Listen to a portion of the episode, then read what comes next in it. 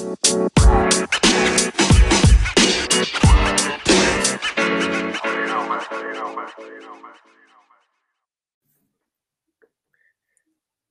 amigos y amigas, ¿cómo están? Mi nombre es Patricio Medina, soy candidato a concejal por la comuna de Pudahuel y estamos en un nuevo capítulo de Provocaciones Económicas, este programa que busca acercar la economía, la política, de una forma sencilla, de, de un lenguaje simple, para que podamos conversar sobre los temas de la contingencia y también temas de interés público.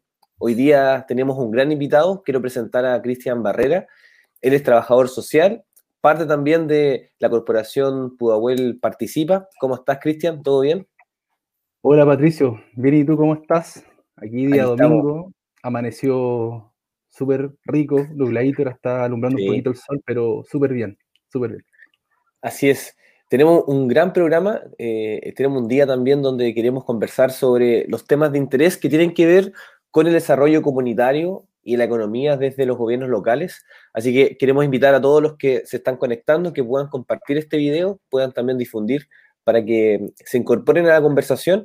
Em, vamos a estar trabajando y conversando en distintos temas. Y para abrir la conversación, eh, quizás siempre partimos en este programa con una pregunta bastante sencilla, simple, que tiene que ver con el tema en cuestión. En este caso, el, el desarrollo comunitario. Cuéntanos, Cristian, ¿qué entendemos por desarrollo comunitario? ¿Qué significa? ¿Qué, importancia tiene también en estos tiempos en donde vemos cómo las comunidades se levantan en medio de una pandemia a, responder, antes incluso que, el gobierno y, los gobiernos locales, eh, responder a la contingencia desde las ollas comunes, desde la organización comunal? Cuéntanos, ¿qué entendemos por desarrollo comunitario y también la importancia que tiene en estos días? Gracias, Pato, gracias por la presentación. Eh, bueno, para acercarlo a términos simples, el desarrollo comunitario, bueno, tiene, bastante, tiene, tiene bastantes conclusiones y significados según los autores que trabajan esta, esta área desde el punto de vista de la, de la sociología, de, mm, etcétera. Entonces, primero entender que el, desarrollo comunitario es, e, es, un proceso educacional, ¿ya? Básicamente, en, en el que orienta, identifica y diagnostica realidades en fin de solucionar un problema. Eso es el desarrollo comunitario. La idea es entender y empoderar a una comunidad a solucionar sus mismas, eh, sus mismas complicaciones o problemáticas que surgen en el mismo territorio. Entonces, como para redondear un poquito, eh, primero significa organizar, primero. Mm. La idea es que desde para que el desarrollo comunitario se, se, emplee de manera adecuada, tiene que primero organizarse, tener organización este, esta comunidad. Después es la de definir o identificar las necesidades que tiene esta comunidad. ¿ya? Obviamente ya, como también en la etapa de diagnóstico que se le llama, después viene la parte como de formulación de planes, en cómo vamos a lograr que esta problemática se solucione a, grandes rasgos, ya con objetivos, con, con, actividades, programas, etcétera, si se lo desde un punto de vista más academicista, y después en la, ejecutar las actividades que mejoren la calidad de vida de estas comunidades. ¿ya?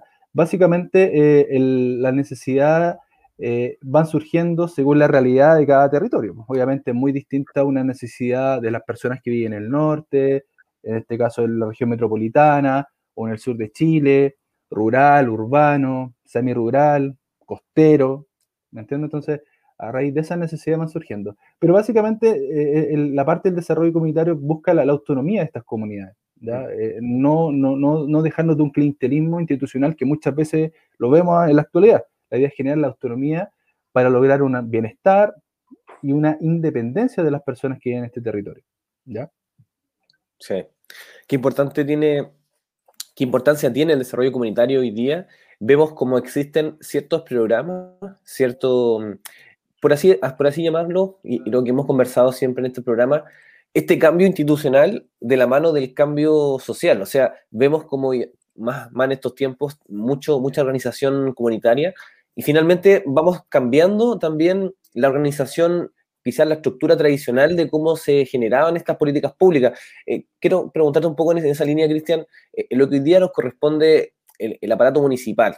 Tenemos quizás lo típico, ¿no es cierto? El IDECO, Em, está el DIDESO, los programas, la oficina, algunos métodos para enfrentar la crisis, pero cuando vemos que este desarrollo comunitario va avanzando, y hay comunas que van a la vanguardia, que tienen una gran organización social, Recordemos que hace poquito que existen los COSOC, antiguamente no existían los COSOC, y también que nos puedan explicar también un poco eso, Cristian, para que la gente se vaya incorporando. Este consejo de la sociedad civil que, busca la participación ciudadana, eh, todo este, este cambio social que hemos vivido hasta poquito, el 18 de octubre, probablemente traiga también ciertos cambios a nivel institucional. Eh, cuéntanos qué hay hoy día, cuáles son los programas, eh, cómo se ve el desarrollo municipal desde el Dideco y, algunos programas también que son interesantes para que nuestros amigos y amigas se vayan incorporando. Bueno, eh, como tú muy bien dijiste, han, habido bastante avance con el correr de, la vuelta a la democracia, se han incorporado nuevos programas, la, la, política pública, gracias a eso nacen programas, nacen oficinas. Y bueno, básicamente eh, por parte del, del, desarrollo comunitario busca mejorar las condiciones de vida de las personas en relación a trabajo, vivienda, educación, salud, deporte, ocio, cultura, participación, etc. Entonces, a raíz de esa necesidad van surgiendo las oficinas y los programas que la misma política pública eh, levanta. Básicamente, por ejemplo, están los programas de adulto mayor, los programas de la mujer que están incorporados dentro de la oficina de la mujer, los programas de discapacidad, programas de infancia, por ejemplo. Eh, el, uno que es muy importante de organizaciones comunitarias, el cual tiene la, la, potestad de, generar esta organización dentro de los territorios, de las, de las comunidades, como esta, la, claro, eh, los asuntos indígenas, por ejemplo, los programas rurales, unidad de deporte, cultura, migración, etc. Entonces, todos esos programas están incorporados esto del desarrollo comunitario. Entonces, básicamente, cada oficina tiene programas establecidos. Por ejemplo, los programas de infancia podemos mencionar, no sé, por la OPD, como, como vanguardia, discapacidad hay bastante, programa de la mujer, hay un programa de 4 a 7, que no necesariamente va dirigido a los niños, sino va dirigido a las mujeres, ya que trabajan. Entonces, ahí dentro del Dideco eh, se, se fomentan y se producen estos programas, programas sociales, también como el DIDES. El DIDES es un poco más administrativo, básicamente, en el cual tiene una visión de desarrollo social, básicamente que está la parte de asistencia social, que la vez cuando hay algún infortunio dentro de los vecinos, pasa algo, se dirigen a ese departamento y temas de emergencia, eh, mm, cuando se quema alguna vivienda, etcétera. Está la parte de estratificación, que es muy bullada en este último tiempo de pandemia, que ve todo el tema del registro social de hogar y todo lo que ha pasado con, este, con esta eh, herramienta de, de, evaluación de nuestras familias dentro de Chile. Y también están los sistemas de protección social, ¿ya? que son la eh, Chile que se contigo, los programas vínculos, seguridad y oportunidades, etcétera. Entonces, esa es como la amalgama. Y, algo, y, un punto que me quiero detener también ahora, Patricio, que también lo podríamos conversar bajo tu rol de economista, eh, es la OMIL, que es la Oficina Municipal de Intermediación Laboral, la cual, bueno, básicamente ayuda a encontrar empleo a la gente de una, de una comuna, ¿ya? Y también entrega como un atisbo de apresto laboral hacia ellos. También están los problemas del tema del fomento productivo, que ahí también lo podemos conversar en relación a, a los fondos de emprendimiento, como el FOSI, Cercotec, etcétera, y también los fondos que a veces son dentro de las mismas comunas, son fondos de empleos locales para apoyar este, esta necesidad y este desarrollo eh, económico local. Así como que a grandes rasgos eso es lo que fomenta el desarrollo comunitario, el desarrollo social, con los programas establecidos que entrega, bueno, cada ministerio. Oye, Cristian, en esta lógica que estamos conversando, que son estos programas de emprendimiento, lo tradicional, desde tu experiencia, tú trabajas en la municipalidad de, Padre Hurtado, esta experiencia que tú ves en donde vemos que quizá hay una demanda de, cantidad de postulaciones, quiero preguntarte en estos tiempos de crisis económica o de necesidad de reactivación económica, ¿es necesario innovar en esto? ¿Es necesario, por ejemplo, lo que hemos conversado, de alguna idea distinta a lo que ya se está haciendo? Conversamos fuera de, programa de, esta idea de la banca popular que otras comunas lo están generando. Te, y te lo pregunto un poco volviendo al tema de la economía. Eh, nos acostumbramos a la focalización de los recursos, es decir, que los recursos estén enfocados en una parte de la población, que quizás son los más vulnerables, pero en esta crisis, como muchos y muchas están en, el mismo, en la misma situación, eh, la focalización pierde un poco, pierde un poco la, energía inicial de que eh, enfocar los recursos en donde mejor se puedan utilizar. Cuéntanos un poco si existen iniciativas nuevas y desde la experiencia, cómo está haciendo eh, estos fondos que están destinados para eso, pero quizás se necesita mucho más. También esto tiene que ver con los dineros que llegan por parte del, gobierno central, pero cuéntanos si existen otras iniciativas distintas y también cómo estas podrían incorporarse en estos tiempos de crisis. Bueno, eh, en estos tiempos de crisis, básicamente yo creo que los departamentos que están dentro del gobierno local tienen que hacer un trabajo intersectorial bastante acabado, ¿ya?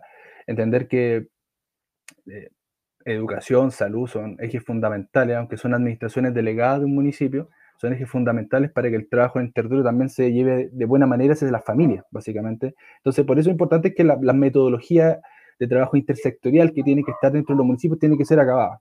La idea es que no, no solo intervenir, por ejemplo, algunas familias, la idea es que los programas de asuntos indígenas comprendan la realidad que está pasando en educación, que salud comprenda lo que pasa en discapacidad, o que pase en deporte, que pase en vivienda, etc. La idea es que haya una compenetración de todas las actividades que están dentro de este gobierno local para y en pos de generar una mejor llegada a las familias, ¿ya? Porque muchas veces, por cumplir metas, todos conocemos, todos hemos trabajado en el mundo público, privado, la idea, vamos con, lo nuestro y con lo nuestro, no, no, pues entonces la idea es que seguir estilo conductor como corresponde.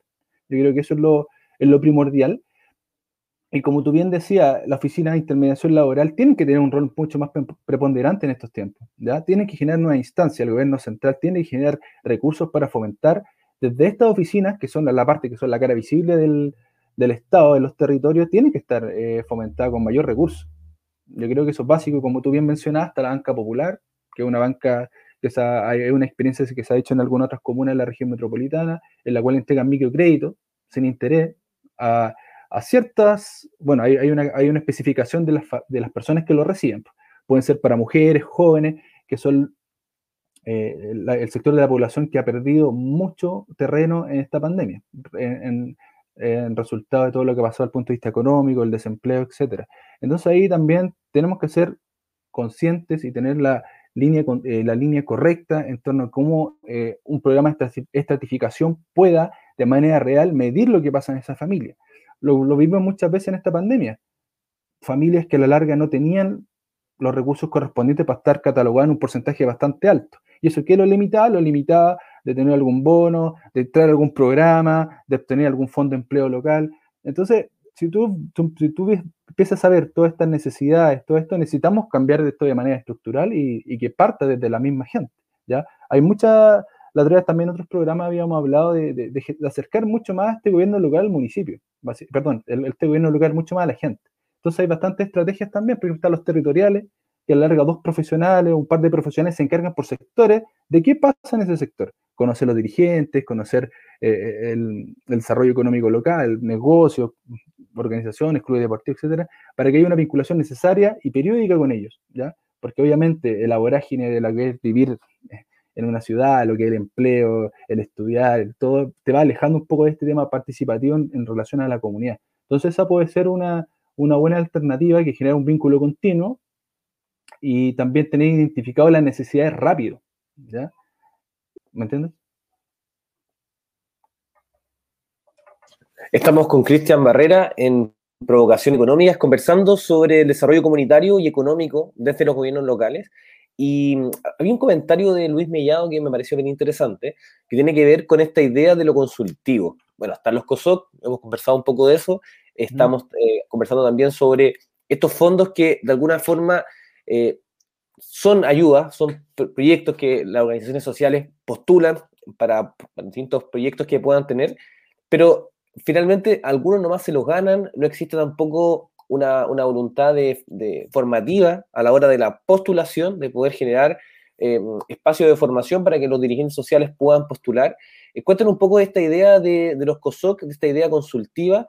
¿Es posible que sea eh, no solamente consultivo y que sea algo vinculante. Estamos muy lejos de eso, hay una ley también que mm. nos obliga, pero cuéntanos un poco tu opinión sobre, sobre esto, porque estamos en un contexto donde la participación ciudadana es fundamental. Eh, muchos vecinos y vecinas tienen ganas de, poder participar, pero además que su voz sea vinculante.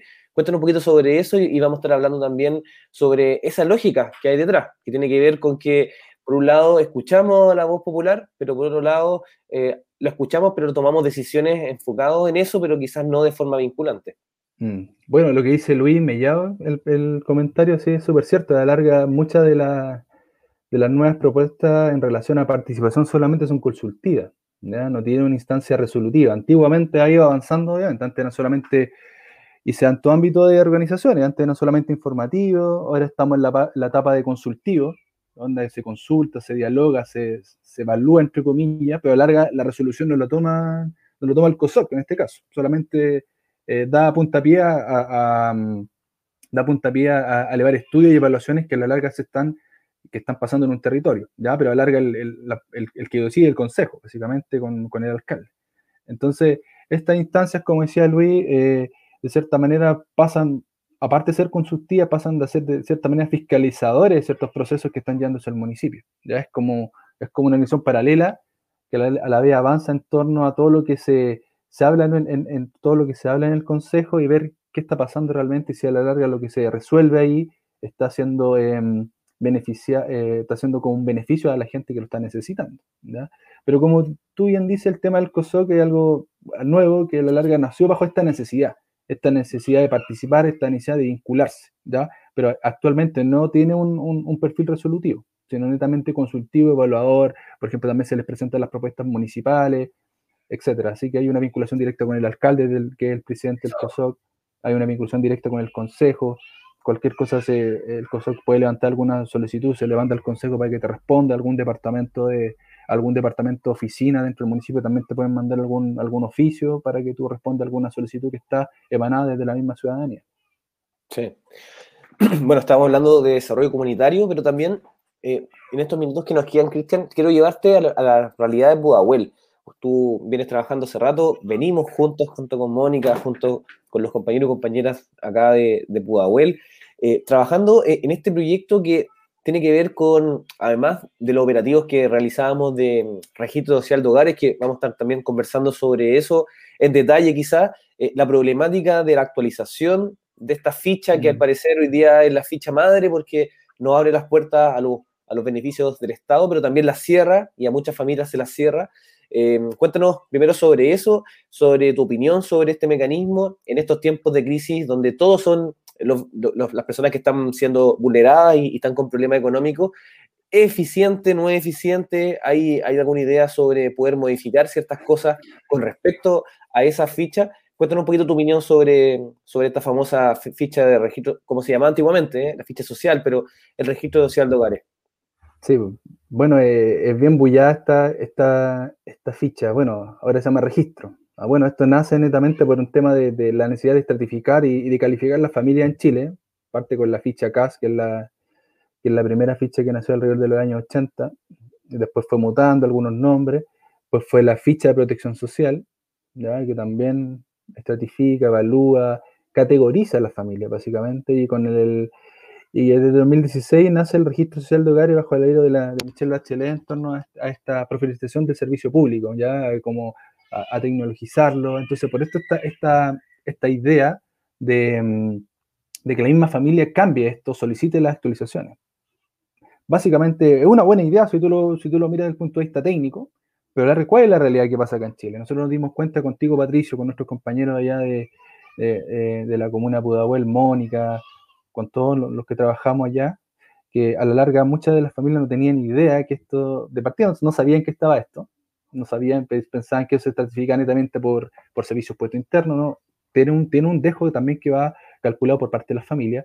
De, otro, otro punto que también resaltamos era el tema que mucho adulto mayor, que a la larga fueron los, una de las personas que mayores complicaciones tuvieron, no tienen acceso a Internet. O si lo tuviesen, lo tienen desde un celular. Y si tuviesen un celular y tuvieran Internet, no tienen las capacidades eh, tecnológicas desarrolladas para, para realizarlo. ¿ya? Entonces, esa fue una de, las de, las múltiples problemáticas que surgieron ahí. También esta ficha, aparte que yo la encuentro que no es una mala ficha, pero tiene un dejo de tecnicismo que a veces es un poco más complejo para una, para una familia que no, no, entiende lo que es un per cápita, no entiende lo que, cómo se saca un, no sé, un, un líquido, un bruto de un, la gente no le cuesta un poco eso. Entonces, obviamente, la pandemia vino a desnudar toda esa, esa, esa necesidad. ¿ya? Y básicamente esta ficha este registro te califica por porcentaje. Entre más alto el porcentaje, menos vulnerable es. Entre más bajo, que parte del 40, más vulnerable es. Entonces, hubo también una controversia el año pasado que muchas, muchos registros fueron elevados de manera unilateral eh, para sacar a ciertas familias de los fondos de, o, de estos bonos que está dando el gobierno, lo cual fue muy bullado. Y hasta el día de hoy también seguimos trabajando, ya sea en Pudahuel o, o en algunos territorios, y también pasa algunas cosas similares ¿ya? Esta ficha a la larga eh, no, no, cambia de manera a veces abrupta ciertos porcentajes, siendo que la realidad familiar no, no, ha cambiado. Entonces, ¿eso qué te limita? Esta ficha, como tú bien dijiste, previo a conversar, eh, previo a entrar a este tema, es la puerta, la llave de entrada a todos los beneficios que te entrega el Estado, ya sea educación, salud, bono, fomento, lo que hablamos delante, eh, todos estos fondos de emprendimiento para la gente. Entonces, yo creo que hay que ser bastante riguroso y bastante, em, eh, bastante profesional y, tener una, una, mirada social en torno a ver esto, básicamente. Yo creo que eso es lo que tenemos que empezar a cambiar. ¿ya? Y obviamente, eh, desde esta realidad, porque es la que nos toca, y esto no va a cambiar de aquí a la noche a la mañana porque lo estamos diciendo acá o, o lo hemos denunciado, sino para pa parte de una ley, pa, pa, forma parte de otro, otro proceso mucho más, entre comillas, burocrático para que cambie, eh, tenemos que ver cómo afrontamos esto. ¿Cómo afrontamos esto? Entonces, una manera clara es aumentar la dotación de gente que trabaja en la parte de estratificación social. Yo creo que eso es clave, ¿ya? Eso es clave para que, para que acerquemos, como dije anteriormente, estos territoriales se acerquen a, a, juntas de vecinos, organizaciones y vean bien qué está pasando con esta ficha, que es, como les dije, es la llave de entrada. Otra de las dificultades que también eh, eh, presenta este registro es que no, no, categoriza como gasto lo que es el, la vivienda, la educación y la salud, entendiendo que muchas de nuestras familias, ya sea que quizás no están en el 40%, que la población mundial está en el 60, 70, pagan por un plan de ISAPRE, por ejemplo. Pagan porque sus hijos ya estudien en la educación básica, preescolar o media, universitaria, pagan, un copago, pero pagan. ¿ya? No está un poco considerado el pago de un arriendo o un dividendo eso nos viene a hacer gastos para, este registro social de hogares. Porque si lo tomamos así, ahí nos damos cuenta que el sobreendeudamiento de nuestras familias a la larga quedan con un monto muy mínimo en relación a lo que ganan. Entonces ahí ¿qué viene el endeudamiento. El endeudamiento, por ejemplo, obviamente tú suples todas tus necesidades, vivienda, alimentación, etcétera, pero ¿qué, hago después?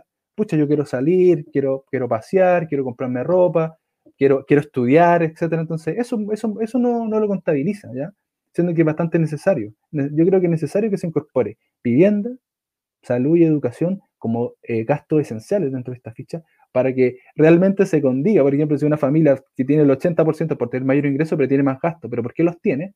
Porque tiene la capacidad de pagar un dividendo. ¿ya? Muchas veces, y, los dividendos sabemos que el tema de la complicación de la adquisición de una vivienda acá en Chile es bastante complicado, o bien un arriendo, que tampoco va a ser parte de su, de su, de su ingreso mensual. Entonces aquí viene el endeudamiento. Entonces eso tenemos que empezar a cambiar. Yo creo que son cosas que desde la misma, eh, desde la misma política, desde mandar eh, cambiar esto, e, e, esta relación de cómo se, se estratifica, cómo se calcula esto, yo creo que va a ser bastante necesario, Patricio, para que realmente se diga la realidad de la familia chilena, de que muchas veces se ve opacada por, por el crédito, básicamente. Sí. Estamos con Cristian Barrera en Provocaciones Económicas conversando sobre el desarrollo comunitario y también em, desde los gobiernos locales. Hartas cosas, conversábamos sobre esta famosa ficha que tiene hartos problemas también. E, esto de que dependa del mismo vecino, de la misma persona, su propia actualización. O sea, si nosotros no, nos acordamos de actualizar la ficha, esta no se actualiza.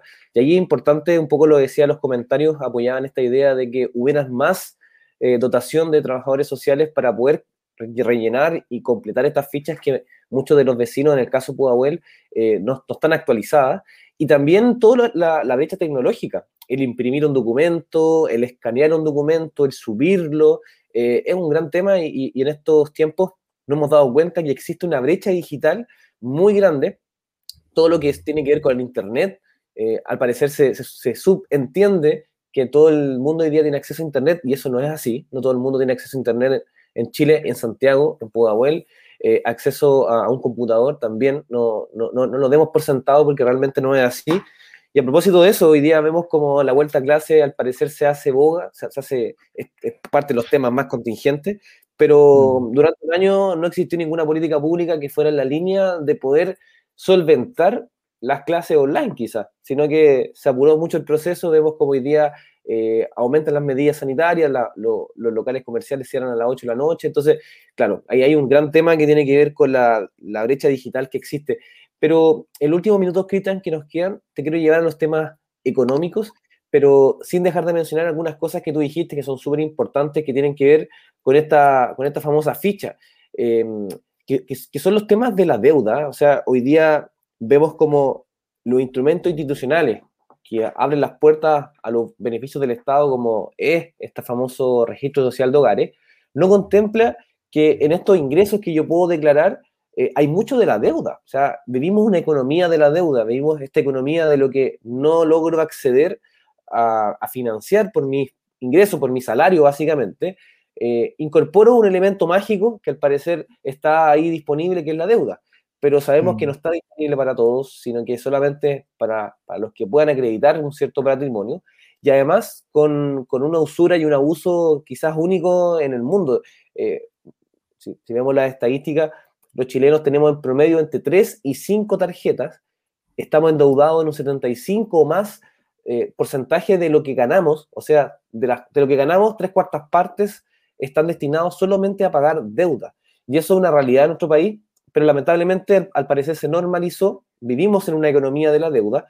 Y preguntarte a ti, Cristian, sobre esta idea de, de poder tener una, un enfoque, una economía mucho más social y circular el caso uh el caso también de nuestro país, vemos como mm, hoy día no tenemos esa vinculación entre el sector productivo, empresarial y el desarrollo local o comunitario. Vemos en el caso de el aeropuerto, Enea, que están aislados de la vinculación territorial. Y esto se replica en otras comunas, ¿eh? no solamente acá, sino que e, esta lógica de que el privado genere su negocio y opere y que ojalá nadie lo moleste y él pague sus patentes y sus impuestos, pero la, población no genera ninguna interrelación con ello.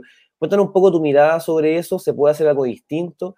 Eh, existe un dogma también económico, un poco en eh, eh, lo que venimos hablando en, estos programas, que el Estado no molesta al privado y que le dé ojalá todas las condiciones para operar, pero no existe una, una vuelta de manos, ni siquiera eso, estamos hablando de una interrelación, un desarrollo en conjunto.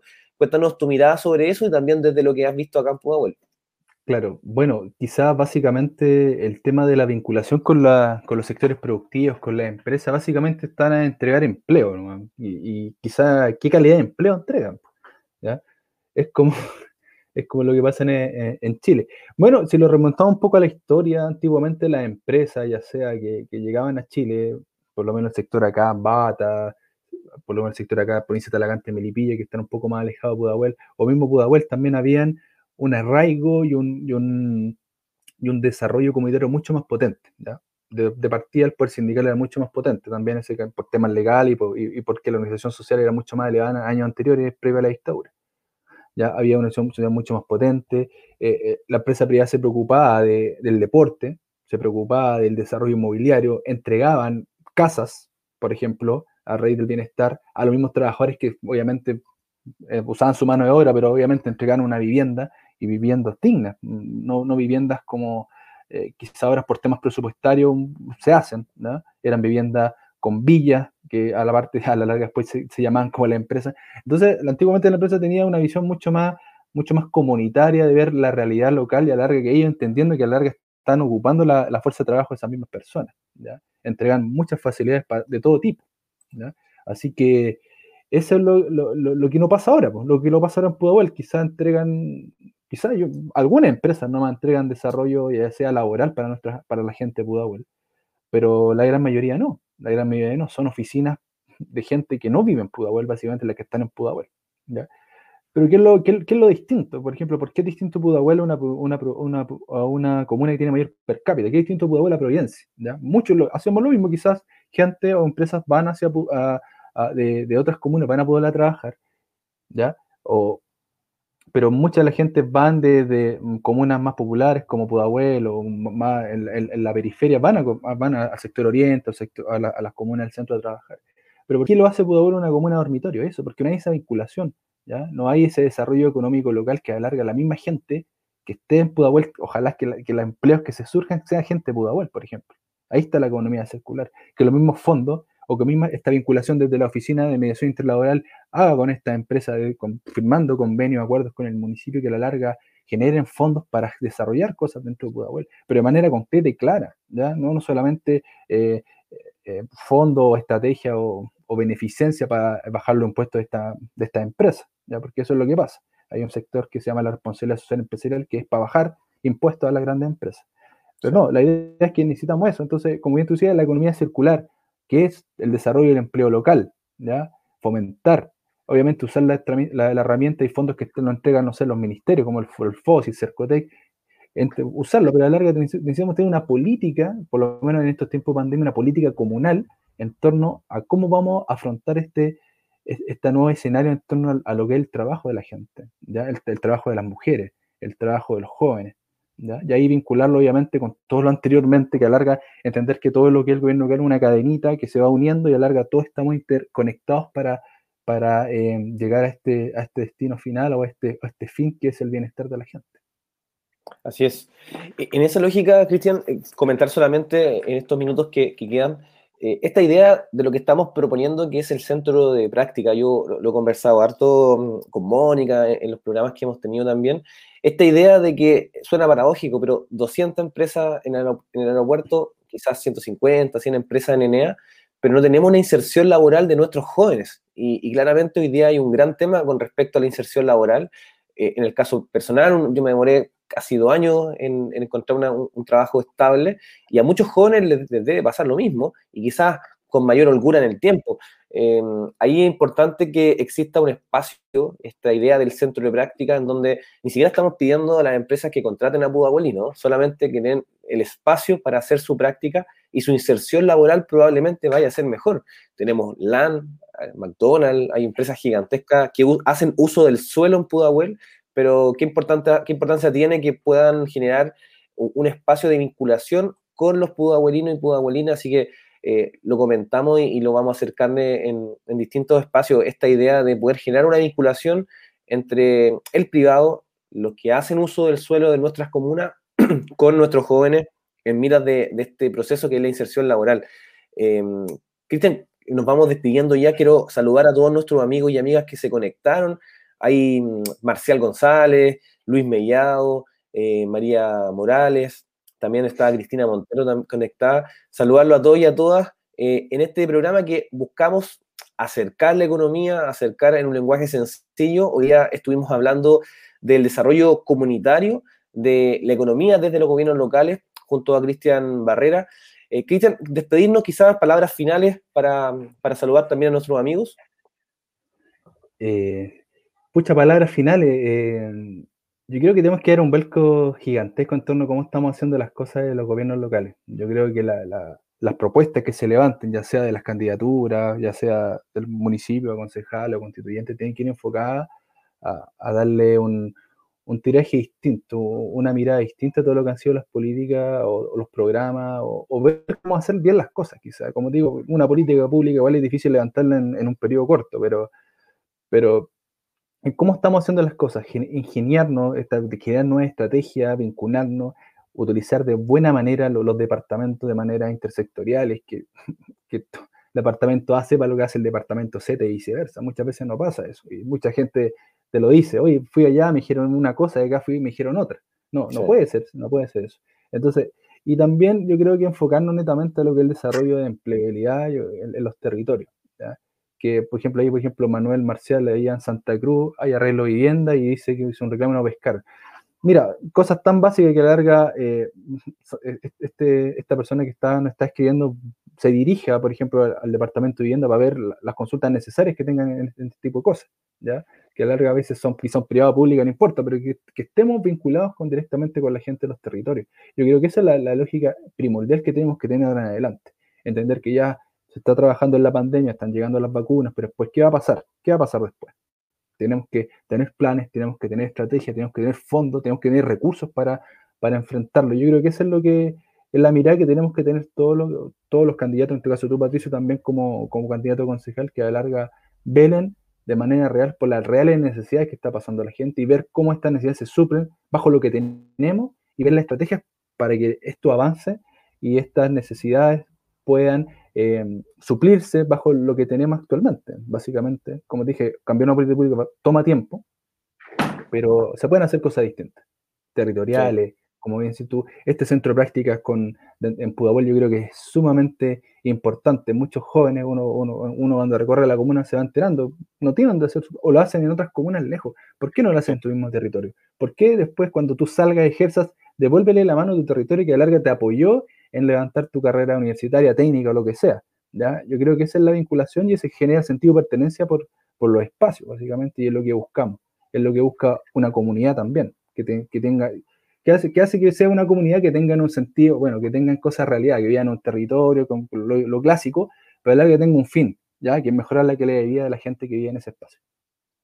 Así es.